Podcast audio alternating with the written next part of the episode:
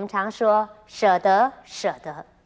一个人能把自己拥有的东西舍出去，利益他人，这是一种智慧，也是一种慈悲的表现。但是在现在的社会里，每个人都希望不断地取，不断地得，而且呢是越多越好。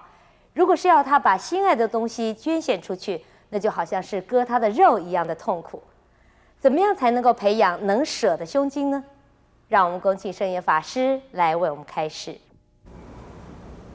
其实非常简单呢，说舍得，舍得，有得你才有舍的啊，舍了以后你还会得的啊。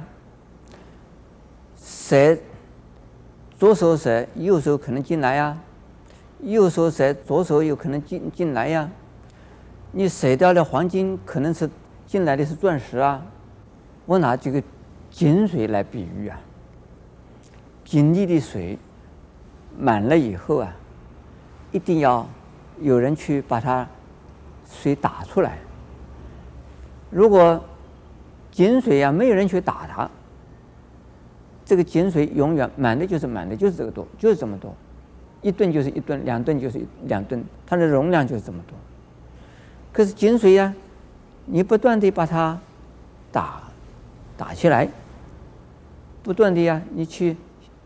吸取那个井水，而井水，你吸了两吨以后啊，另外的两吨又来了，去了两吨以后啊，另外的两吨又来了，不断的不断的就是循环的。好像这个井水的出来的时候啊，吸走的不是啊井里边来的那个水，事实上把这个范围扩大来看呢，我们宇宙之中的东西。多是啊，循环的使用的。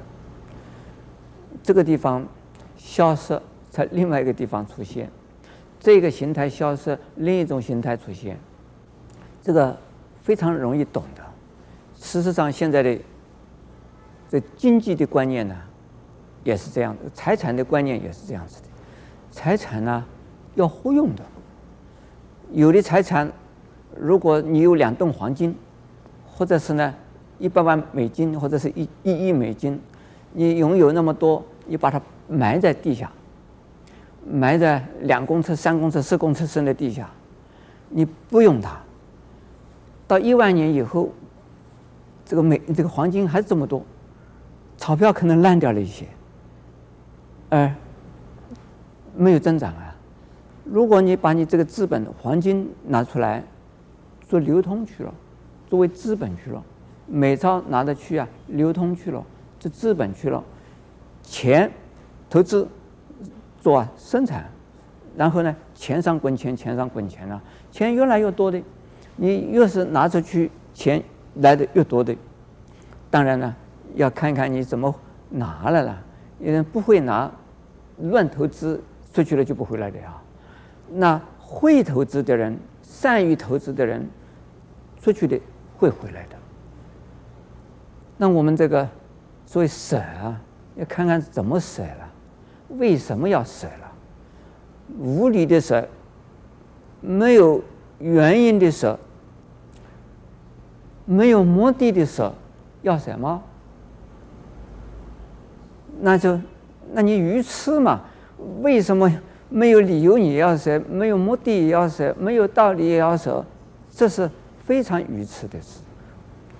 我们所讲的舍，就当舍就舍，该舍就舍，你能舍就舍，这才是真正的呀，叫做舍。不过菩萨讲啊，难舍能舍，什么难舍呢？人的钱是不容易舍的，希望钱来的越来越多，人都是把。钱财当成了自己的保障，自己的生活的保障、安全的保障，甚至于说我的地位的保障。有钱的人呢，说财大气粗，自己有钱，讲话的时候啊，声音大大的，这个样子啊，是蛮威风的。他因为有钱，因为心里边呢，他觉得没问题，我拿钱出来嘛。因此呢，钱太有用了，所以说呢，有了钱的人呢，就怕把钱给人，不愿意舍。这对吗？不一定对。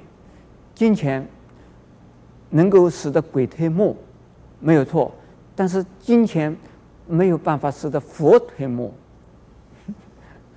鬼可以给你推磨子，就是卖鬼给你来推磨，那就是卖弄一些小人呢、你可以用钱的，但是呢，君子你没有办法用钱呢来动他的心的。我们有没有听到说过金钱能使佛推磨？没听到说过哎，所以金钱不能够使得佛推磨，表示说金钱不是万能的，金钱呢是有它一定的呀。功能，但是呢，不是万能，所以是有更好的东西啊，比金钱更可靠的保障的东西，那就是我们的人格、我们的品德，以及呢，我们的智慧，这是啊最可靠的保障。比如说，现在啊，这个大家都知道这个回回选啊。用钱去买选票，就可以当议长、当副议长、当什么议员、当什么。但是现在大家是抓回旋，抓回旋，这有钱也没办法用来了，那就要靠你的实力来争取选票啊！实力不是因为你有钱就能够选的，所以金钱今天在台湾呢，大家说金权主义，什么金啊、黑啊、黑啊、金啊，那现在大家有一种。心理上反省的时候啊，这个金钱没有用的，一定是用你的人格、用你的品德、用你的智慧、用你要对社会的服务，用钱而利益他人了，那你得到的效果要比啊用钱去买选票那更有用啊。所以是呢，行贿用钱不叫做舍，而不是的无条件的。不为自私利的用钱，这叫做舍。这种舍，舍过以后，你得到的更多，不一定是权力舍了。我们呢，那任何一样所拥有的，都可以应该舍的，能够舍的就要舍。阿弥陀。